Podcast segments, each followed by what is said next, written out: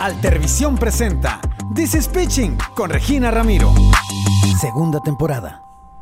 Hola, hola amigos de This is Pitching, sean bienvenidos una vez más a este podcast, este espacio, su espacio donde ustedes saben que pueden compartir todo lo que les gusta, les preocupa, les interesa. Y el día de hoy los saluda muy feliz y muy contenta su amiga Regina Ramiro, porque hoy tenemos un episodio súper especial por este día y además súper importante con una invitada de lujo. Así que antes de comenzar, déjenme recordarles mis redes sociales donde me encuentran como Regina Ramiro de en Instagram y en Twitter y también como This is Pitching en nuestra cuenta de Instagram para que vayan a participar por allá en las dinámicas que tenemos durante toda la semana, en las historias, para que echen el pitching todo un rato, cada que se les antoje y formen parte de esta bonita comunidad. Y ahora sí, sin más que agregar, les voy a presentar a esta chica que es una activista, feminista, una persona que ya se ha convertido en un referente al feminismo aquí en la ciudad, quien ha convocado marcha, las primeras marchas de la ciudad, la marcha del 8 de marzo del 2020, la cual tengo que hacer esta pausa que fue una marcha que de verdad a mí me marcó y estoy segura que a muchas de ustedes también porque no vamos a olvidar ni las imágenes que vimos en esa marcha, ni las emociones, ni todos los sentimientos, la sensación de libertad, de emoción, todo lo que se sintió en esa marcha, que tanto sí que para mí se volvió algo icónico. Y este, bueno, sin más que agregar, ella es Isa Lastras. Bienvenida, Isa. ¿Lista para echar el pitching? Muchas gracias por esa bienvenida que me diste. No, súper lista aquí para echar el pitching. Y como tú dices, esa marcha no se olvida no se olvida. Podemos repetirla muy pronto porque de verdad fue algo muy padre. Sí, la verdad, eh, yo te, te, lo digo porque del fondo de mi corazón, porque fue algo muy personal que fue cambiar la perspectiva de mi mente, de todo, de ver desde el significado de la palabra feminismo hasta el miedo, hasta la libertad, hasta entender a las demás mujeres. Híjole, sí fue algo muy bonito. La verdad sí, nosotras pues bueno, este año nos quedamos con las ganas de poder organizarla, ya, o sea, porque pues prácticamente ya que estás dentro de este activismo como que siempre esperas que llegue el 8 de marzo para hacer esta mega marcha y que sabes que, que, es algo que estás esperando tanto porque quienes han vivido, las mujeres que han estado en una marcha, quienes han vivido esta experiencia no me van a dejar mentir, híjole, es algo que te libera muchísimo, como tú lo mencionaste, te empodera sobre todo. Te empodera. De verdad que sientes, no sé, o sea, esa energía, esa, no sé, de verdad es una vibra muy bonita que se vive entre todas nosotras. Y para empezar, bueno, nosotras pues era nuestra primera marcha, ¿no? Hace un año prácticamente yo nunca había ido a una marcha feminista, creo que mis compañeras Oye, de esa magnitud, ¿verdad? No, no, no, y aparte, una ni siquiera esperábamos que fuera de, tal magnitud, ¿no? No esperábamos que llegaran tantas personas. Y aparte estábamos como un poquito sacadas de onda porque nunca habíamos ido a una, o sea, y que fuera la primera que íbamos y que aparte era la que organizábamos nosotras, pues sí fue como, híjole, y afortunadamente todos nos, todo nos salió muy bien. Sí, sí, sí. Y creo que todas las mujeres que fueron, pues de ahí empezaron en este activismo o empezaron a conocer del feminismo. Y la verdad esa fue, ha sido una de las mayores satisfacciones que, que yo he tenido en mi vida, ¿no? Y en este año que me ha dado muchísimo que aprender. Oye, y era, ustedes, tu colectivo Aquelarre, han sido las primeras en organizar marchas aquí en la ciudad. Sí, es aquí el, en la ciudad. El primer colectivo feminista que, que, se formó aquí en Valles. Yo, pues obviamente quiero agradecerle y, y, externarles que, pues la neta, han sido una parte muy importante ahora en mi vida y ahora en el activismo en el que me he visto inmersa. Pues obviamente a Cata, a Paola y a Ren, que, que obviamente juntas hemos construido esto que ya llevamos un año, ya exactamente un año en esto y que de verdad todas las experiencias que hemos vivido, todo lo que hemos aprendido, creo que es algo, híjole, incomparable. Definitivamente este año, y a pesar de que hemos estado pues prácticamente todo el año en pandemia, sí. ha sido también mucho crecimiento personal y todo ha sido gracias al feminismo como tal, ¿no? Oye Isa, y platícame, ¿cómo fue tu acercamiento con el feminismo? ¿Qué vivió Isa Lastras que hoy está aquí defendiendo los derechos de la mujer? Pues prácticamente puedo decir que soy privilegiada y que soy afortunada de no haber vivido una situación de violencia grave para, para yo haber entrado dentro del feminismo, ¿no? Dicen que cada, cada mujer se vuelve feminista con su propia historia y obviamente hay algunas que han vivido situaciones pues muy, muy lamentables que las han acercado a esta causa, pero vemos otras quienes no hemos tenido una situación grave que nos, que nos haya encausado en el feminismo.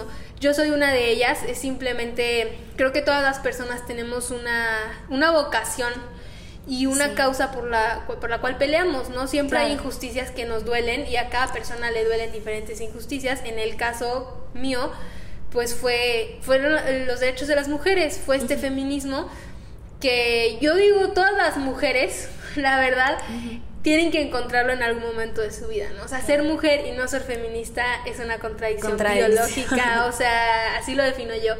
Y claro que no importa el momento de tu vida en el que lo descubras, creo que unas los descubrimos pues muy chicas, hay otras quienes lo descubren muy grande, pero el chiste es encontrarla, ¿no? Encontrar la causa y unirte y pelearte y sumarte y sobre todo entenderla y adoptarla.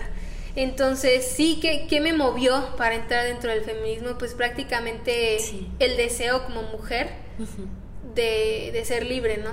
de ser libre. Sí, la verdad, con esas palabras, híjole, y ojalá fuera tan fácil como que entenderlo y decir, oye, pues yo también quiero sumarte al movimiento, pero pues lamentablemente hay personas que incluso en su casa les han dicho, eso está mal, o sea, eso no puede ser. Y tú tienes esta fortuna de que desde pequeña se te ha influido eh, esta, este bonito movimiento, este movimiento y también así se te ha educado. ¿no? Sí, la verdad, eso sí, tengo que agradecerlo. La verdad, mi mamá pues prácticamente ha sido pues toda mi vida, toda su vida ha sido ahora sí que feminista, ¿no? O sea, ha peleado por estas causas desde sus espacios. Entonces, que ella me lo, me lo transmitiera a mí fue algo muy fácil, ¿no? Y que ella me transmitiera esta lucha, me inculcara estos principios es algo que yo le agradezco muchísimo, pues porque gracias a eso ahora soy quien soy y hago lo que hago, ¿no? Sí, la verdad, qué, qué bonita experiencia que te tocó, que te tocó vivirlo de una manera muy natural y muy bonita y no te tocó aprender pues a la mala, la verdad que... Sí pues sí pasa, ya lo hemos visto. Oye, Isa, ¿a ti te gusta la política? Y ahorita que estábamos hablando de tu mamá, eh, pues te acabas de tener un acercamiento muy reciente a, la política justamente en este año de elecciones. donde eh, tu mamá participa en una contienda para la gubernatura de San Luis Potosí, pero ¿te encuentras con machismo en esta en este tiempo que te tocó participar? Sí, totalmente. Y vamos, o sea, no es la primera campaña que vivo con mi mamá, es en realidad es la, la tercera que vivo en que mi mamá participa, pero creo que lo estaba, estaba haciendo una reflexión cuando terminó esta contienda de mi mamá. Y yo decía, a ver, o sea, es la tercera que vivo, pero pues obviamente que las, las otras habían sido en diferentes etapas de mi vida. Yo estaba un poco más chica, ahora ya, ya tengo 20 años y, y, me tocó vivirla de una manera obviamente mucho más consciente de lo que estaba pasando, más de cerca. Sí. Pero aparte, siempre te va a doler cuando, obviamente cuando está tu mamá participando en algo y la atacan o la critican o así, siempre te va a doler eso, ¿no? Pero ahora que ya tienes una causa específica, que ya, ya tienes una lucha o que ya formas parte de una lucha, en este caso yo con, con las mujeres o con el derecho de las mujeres, entonces, que ahora sí también me, critiquen mi lucha o también toquen como estos principios en los que obviamente mi mamá se veía inmersa, pues me dolía como el doble, ¿no? Entonces sí me daba mucho coraje que, por ejemplo, íbamos a algunas entrevistas y así, y a ella le decían de que San Luis Potosí está listo para tener una mujer gobernadora. Claro, yo veía tus publicaciones y decía, ¿qué estará? Isa se está retorciendo de coraje de que. Yo, o sea, ¿qué preguntas eso? O sea, ¿por qué no lo estarían? O sea, ¿qué, tiene que pasar para que ya esté listo para una mujer gobernadora? O sea Sí, ¿cuáles son las diferencias tan radicales? Sí, porque si no está para un hombre y por sería diferente para una mujer, ¿no? Sí, sí, sí. Entonces sí, obviamente que en, este proceso de la política siempre te vas a encontrar con un machismo, pero también te llevas la satisfacción de que tú como mujer, o bueno, en este caso yo me sentía muy orgullosa de mi mamá porque sabía que, que eh, estaba dando, o sea, la pelea muy, o sea, lo daba muy adelante. o sea, y que lo daba todo y que de verdad representaba una amenaza para quienes iban a, Claro, claro, y eso, híjole, es lo que les puede más a este sistema patriarcal terrible al que nos enfrentamos como mujeres. Pero oye, hay un tema muy polémico también inmerso en la política que a mí me causó mucho conflicto y estoy segura que a, a muchas personas también, a muchas mujeres también, que son los puestos por equidad de género. Sí. Este, pues claro, yo desde mi opinión, de mi punto de vista, pues yo quisiera estar en un puesto, en un cargo público eh, por mis capacidades, porque lo he trabajado, porque es mi perfil, o sea, por todo eso, no solo por el simple hecho de ser mujer y que, ay, pónganla rápido aquí, a ella rápido por ser mujer y quedar bien ante la ley o ante... Sí. Yo, ¿Qué opinas de esto? Sí, sí, sí. También me tocó vivir la situación en este principio de paridad muy de cerca, ¿no? Sí se dice, a ver, son 15 gubernaturas que se van a jugar en la República, entonces 7 tienen que ser mujeres, ¿no? Claro. ¿Y cómo vamos a, especificar en qué estados va mujer y, en qué estados va hombre? O sea, ¿bajo qué principio, bajo qué reglas? A mí esto me causaba mucho conflicto porque, a ver, yo decía, ok, ¿qué tal si en el estado en el que pusieron un hombre, de verdad había una mujer que era muchísimo más capaz que el hombre. y que ya estaba perfilada, que trabajó. que ya había trabajado para ello y que solamente porque ahí va hombre, y entonces a ella, a ella, ¿por qué no le daban la oportunidad de llegar si ella se lo merecía, ¿no? y, y estaba perfecta para poder contender. Luego también, por el otro lado, había estados en los que no había mujeres. Y hay que aceptarlo, o sea, no había mujeres preparadas claro. para contender y que, y que a lo mejor sí había hombres que, que de verdad valían la pena para poder contender el cargo y que simplemente porque tocaba mujer, pues ya tenían que cambiar las situaciones, ¿no? Y esto también es un poquito, pues, injusto para la mujer porque se le está poniendo a un lugar en el que ni ella se siente preparada y que no tiene las oportunidades reales de, de poder ganar, ¿no? Sí.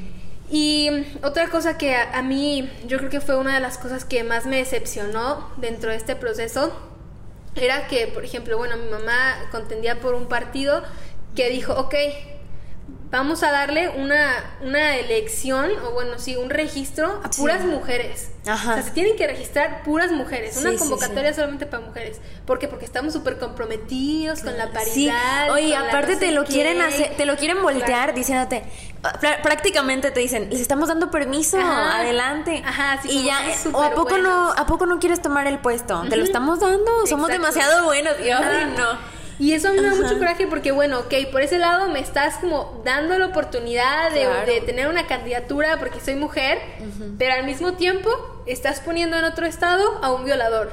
Claro. Entonces, ¿es tu compromiso es real con las mujeres o solo por conveniencia o por qué no? O sea, estoy muy a favor y claro que siempre voy a pelear por la paridad de género y por, por, la oportunidad de las mujeres en los espacios de, de poder y en la toma de decisiones pero bajo otras circunstancias y unas circunstancias que sean justas y transparentes sobre todo. Sí, oye, le diste el clavo porque precisamente este registro de puras mujeres fue pues ay no lamentable por el caso de este señor Félix Salgado Macedonio terrible donde, pues para aquí explicar un poquito a las personas que nos escuchan, que estoy segura de que ya lo saben o han escuchado este nombre en las noticias porque está muy sonado, el mismo partido del presidente de la República postuló a un hombre con cinco acusaciones de violación para la gobernatura del estado de Guerrero. Exacto. O sea, ¿qué dices? ¿Qué nos queda como mujeres cuando la máxima autoridad del, del país, o sea, está está minimizando nuestra lucha, nuestro movimiento. Sí, yo y que... sí, está poniendo al agresor en el poder, sí. le está dando todo en bandeja de plata.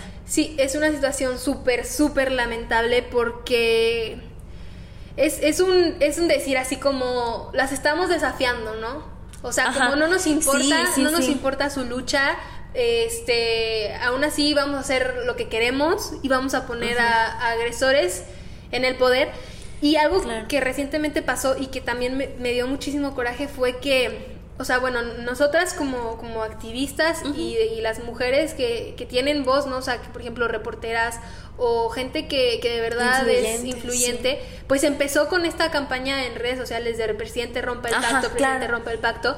Oye, pues sí te quería preguntar sobre esa campaña porque vi que te sumaste y la verdad se me hace muy importante porque cuando ustedes hacen algo como colectivo, rompen yo creo que con lo cuadrado que es la mentalidad aquí en la ciudad, porque vivimos en una ciudad pequeña, este, y la gente comparte tu foto, la gente te dice, Isa, qué valiente o qué padre que estás participando en este movimiento.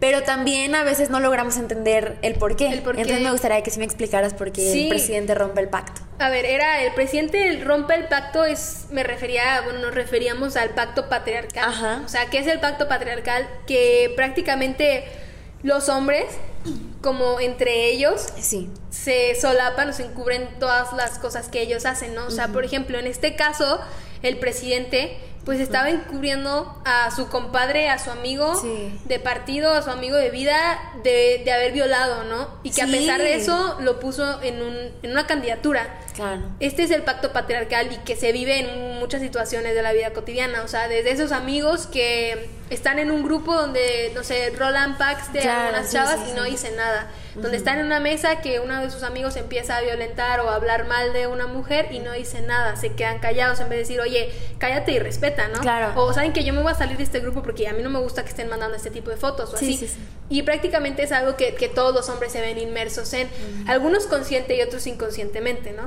Pero es, era nuestra nuestra meta era visibilizar esto, ¿no? O sea, rompa el pacto que tiene. Oye, y aquí te das cuenta cómo este señor lo minimiza y casi, casi que nos hace el favor de preguntar que, ay, o sea, lo escuché dando su declaración de, no, bien despacito, ya sabes, que, no, yo no entendía y le pregunté a mi esposa, oye, ¿a qué se refieren estas mujeres?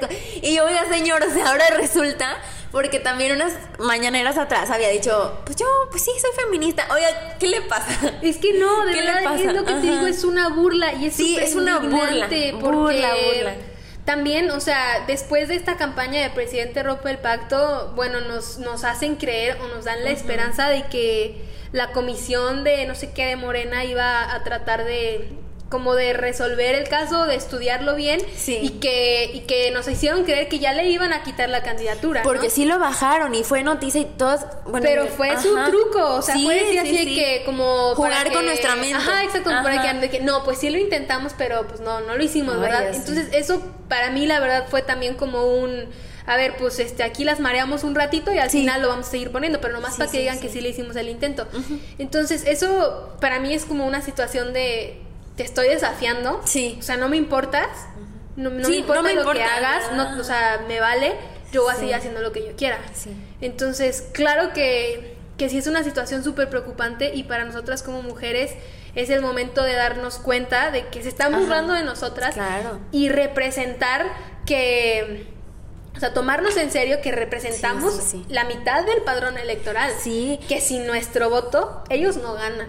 Sí. Entonces, de verdad es el momento en el que nosotras tenemos que, que tomarnos en serio eso y demostrarlo en, en, las urnas, porque de otra manera no vamos a poder cambiar esta situación. Oye, Isa, y otra cosa, nosotras dos platicábamos eh, antes de comenzar a grabar, este, sobre que yo tenía una perspectiva muy diferente a la tuya en cierto, en cierto tema, porque yo cuando puse atención al partido, o sea, de, en este caso de Morena, que que estaban con Félix Salgado Macedonio ahí como candidato, pues antes de que lo bajaran, antes de que lo bajaran, eh, yo decía, pues las mujeres, ¿qué onda? O sea, no hacen nada. Y me puse así como que a investigar un poquito, o sea, no hice la gran investigación, pero sí vi que como que las mujeres decían, no, sí, o sea, si lo ponen a él, nos vamos del partido, o sea, nosotras, o nos enojamos y hacemos tal cosa y tal cosa y tal cosa.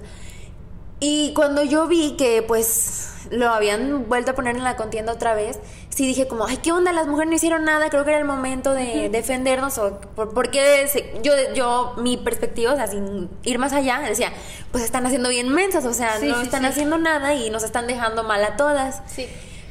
Y tú traes otra perspectiva que dije yo, sí es cierto, pero a ver, platícanos. Yo, yo creo que, que no debemos culpar a las mujeres que, que están en el partido porque es volver a, es revictimizarlas, ¿no? Sí. Las mujeres que, que militan en el partido no tienen la culpa de que sus dirigentes quieran imponer a un violador sí. como, como candidato.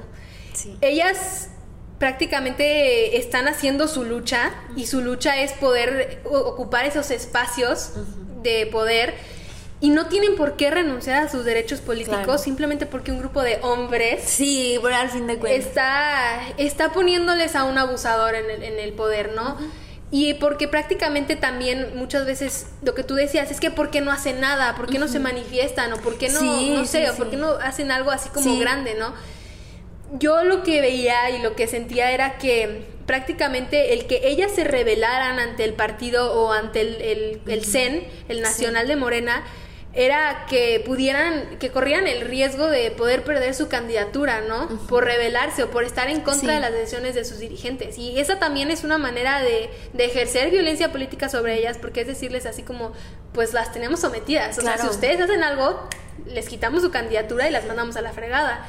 Entonces, claro que esto es un sistema opresor dentro del partido que no, que no deja a las mujeres poder pues manifestarse o poder de verdad tomar acciones en lo que se está viviendo dentro de su partido porque pues porque las tienen sometidas de esa manera. Oye, sí, la verdad se me hace también me sorprende mucho el otro lado de pues los les decían los amlo, amlovers, amlo zombies, los que las personas, incluso mujeres que están cegadas por nuestro presidente de la República.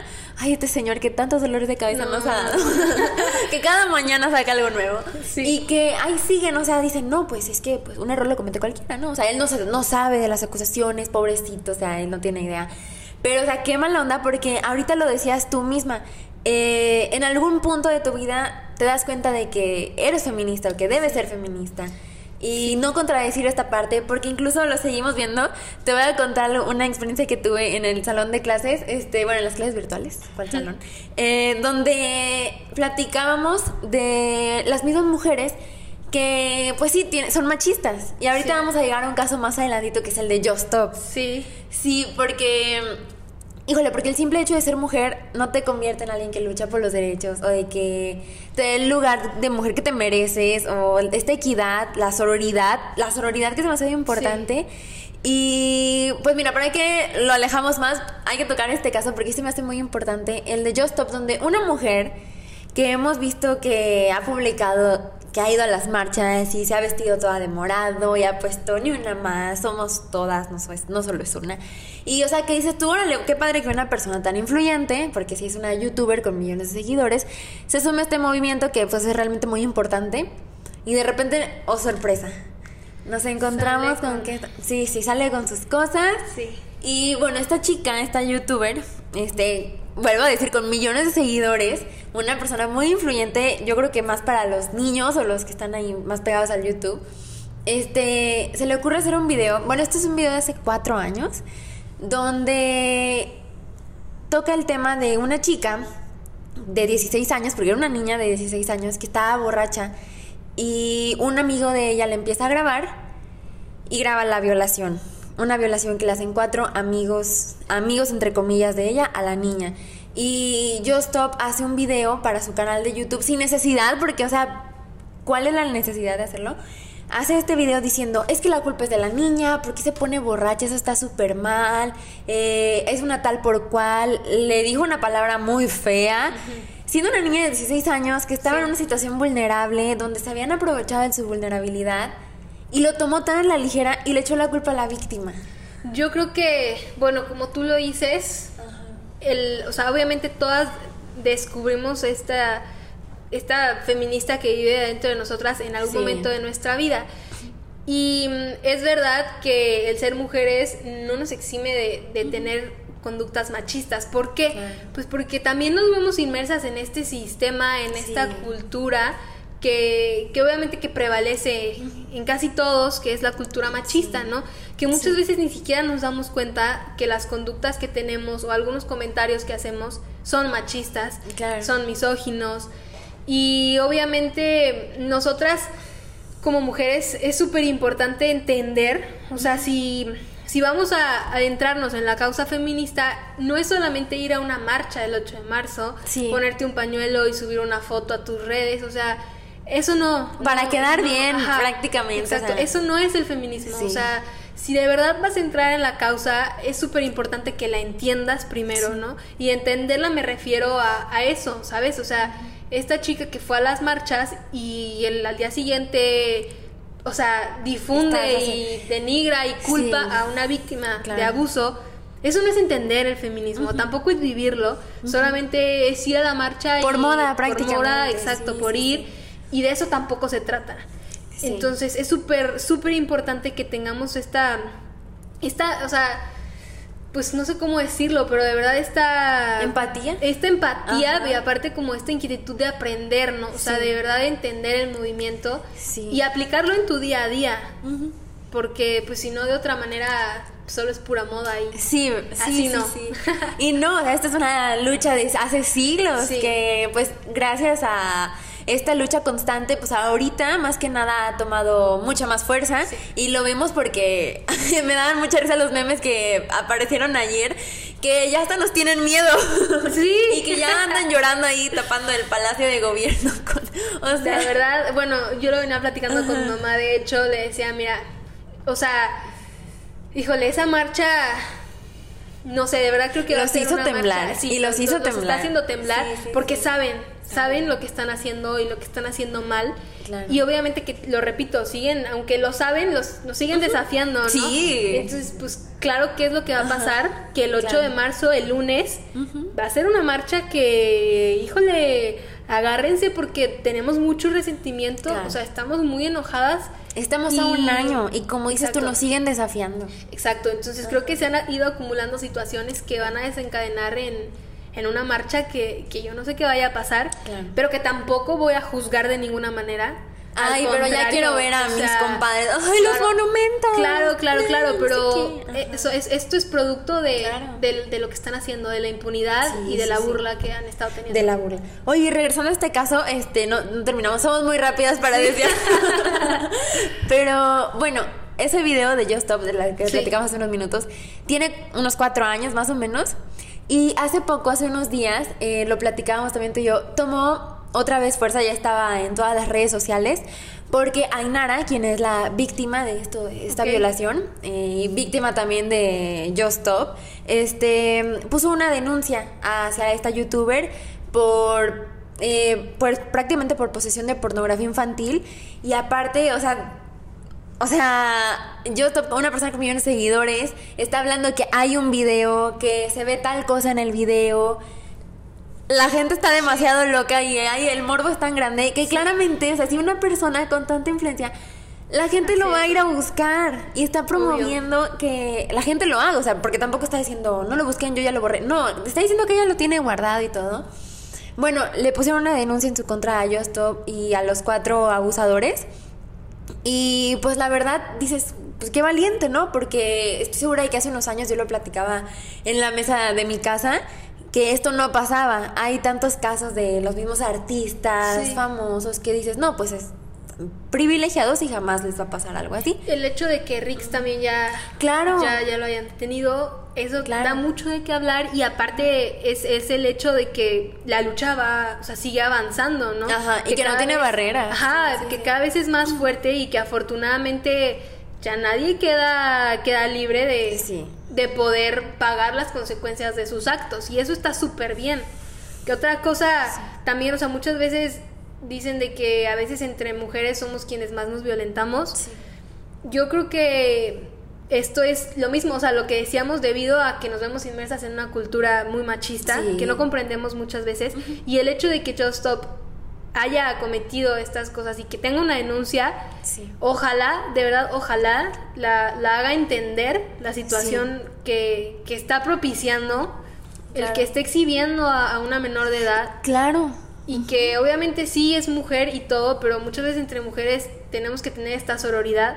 Y si esta situación que está viviendo la va a hacer entender, a lo mejor es una manera pues ahora sí que muy a la mala, a la mala de entender, pero que ojalá también sirva de ejemplo para todas aquellas que no han encontrado esta sororidad o esta empatía con la causa feminista. Sí, aparte, este, justamente ahorita que tocaste lo del caso de Rix, eh, pues salieron muchos otros muchas otras, tanto mujeres como hombres, con esta alerta machista que se cargan en el espectáculo, en la vida diaria, en nuestros mismos amigos que decían, ay, pues mugre vieja, o sea, ya pasó hace bastante, porque literal lo decían con esas palabras, lo minimizaban a, tal grado. Y, tristemente, Incluso hace días estaba viendo también eh, una entrevista donde le atacaban a Justo por ponerle a la víctima de Rix, que es otra youtuber que se llama Nat Campos, que esta Justop le comenta de que yo sí te creo. Y oye, o sea, hola, hola, buenas o sea, tardes. Congruencia, por favor. Sí, congruencia, congruencia. Y bueno, pero también tenemos este caso de Rix, no terminé de decirlo, este, donde este youtuber fue acusado por Nat Campos, otra youtuber, de violación, igual, hace cuatro años. Y yo me encontré con muchos comentarios que decían, ay, ya fue hace cuatro años, ya déjalo morir, o sea, ya no lo hiciste en su momento, pues ahí muere, ¿no? Oigan, creo que les falta esta empatía, ¿no? Sí. De entender a la víctima que la víctima va a hablar cuando esté lista. Exacto, o sea, muchas veces no entiendes que las víctimas hablan en el momento en el que se sienten listas. Así hayan pasado 10 años, así haya pasado un mes, así haya pasado un día. Cada mujer vive un proceso súper diferente. Porque muchas veces, y ella lo menciona en su video, o sea, a mí me costó años y años de terapia entender que había vivido un abuso. O sea, para empezar, entenderlo, comprenderlo y aceptarlo como tal es un proceso súper, súper difícil. Segundo, aceptarlo y quererlo externar no es fácil, o sea, no es fácil y de verdad nos hace falta esa empatía de, comprender que es un proceso y aún así hayan pasado años, sigue siendo muy válido. Sí. Y que le lleva a la víctima toda una serie de pasos poder, poder externarlo y que cuando lo hace es un momento de valentía y es un momento en el que ella se siente segura de poder hacerlo y que cuando lo haga nosotros debemos estar ahí para creerle siempre. Claro, siempre. Y también es este movimiento de que si eres amiga del agresor, pues te alejes, despiertes, ¿no? Que sea un momento donde tú abras los ojos, porque fíjate que tiene unos días que se ha hecho muy popular eh, en Instagram, más que nada, estas cuentas de tendederos, San Luis Potosí, Tendederos Ciudad Valle, donde pues se les brinda un espacio a las víctimas, donde ellas puedan hablar en confianza y ahora sí que sin ser juzgadas eh, y confesar lo que vivieron eh, por culpa de su agresor, violación, acoso. Y yo me encontré con un caso que comentaba con mis compañeras de mi salón, donde una chica denuncia a su agresor y más mujeres comienzan de que, ay, lo está haciendo por ardida, ay, esto es con fines de que políticos o no sé, mil cosas que dices, oye, si no tienes nada bueno que decir, mejor, no digas. No digas, o sea, cállate. Exacto, y mira, o sea, claro que son situaciones muy difíciles, o sea, el darte cuenta que a lo mejor tu amigo, tu novio, tu familiar, tu X es un agresor, sí. claro que es un proceso muy difícil, pero, eh, claro, tienes que entender que, a ver, o sea, te dicen, es que no todos los hombres, no todos los hombres son iguales, no todos los hombres hacen eso. Ok, sí, quizás no todos, pero sí todas las mujeres hemos sido violentadas de una u otra manera, o hemos sido acosadas, o hemos sido, hemos sufrido algún tipo de violencia. Entonces, ¿por qué? ¿Por qué creerle siempre a la mujer? Simplemente por eso. Porque todas, absolutamente todas, y si tú le preguntas a cinco mujeres que estén en un lugar, todas te van a decir que han vivido algún tipo de acoso o de violencia. O eh, estoy segura de que en ese momento le vas a abrir los ojos a una de esas mujeres y se va a dar cuenta que sí lo Exacto. Y como decíamos, muchas veces ni siquiera entiendes que está sufriendo un acoso o algún tipo de violencia porque no las conocemos todas y en todas sus, formas, ¿no? Esto también es súper importante, aprender a reconocerlas para que te des cuenta que las estás viviendo. Pero, pero sí, obviamente es, un proceso muy difícil darte cuenta que convives con un agresor, pero el, el, darte cuenta también es saber que, que la próxima puede ser tú. Aunque seas de total confianza. Y aunque digas que jamás ha tenido una actitud así conmigo, o sea, no, o sea, lastimó a alguien. Exacto. Lastimó a alguien. ¿Qué te hace pensar que a ti no, sabes? O sea, claro, oye, y la precisamente este caso, o sea, la verdad fue tan público que encuentro muchos ejemplos en este caso de Rix donde su novia salió a defenderlo, así que no, esa niña que lo acusó es una mentirosa, a mí jamás me ha hecho nada, no es cierto, no es cierto.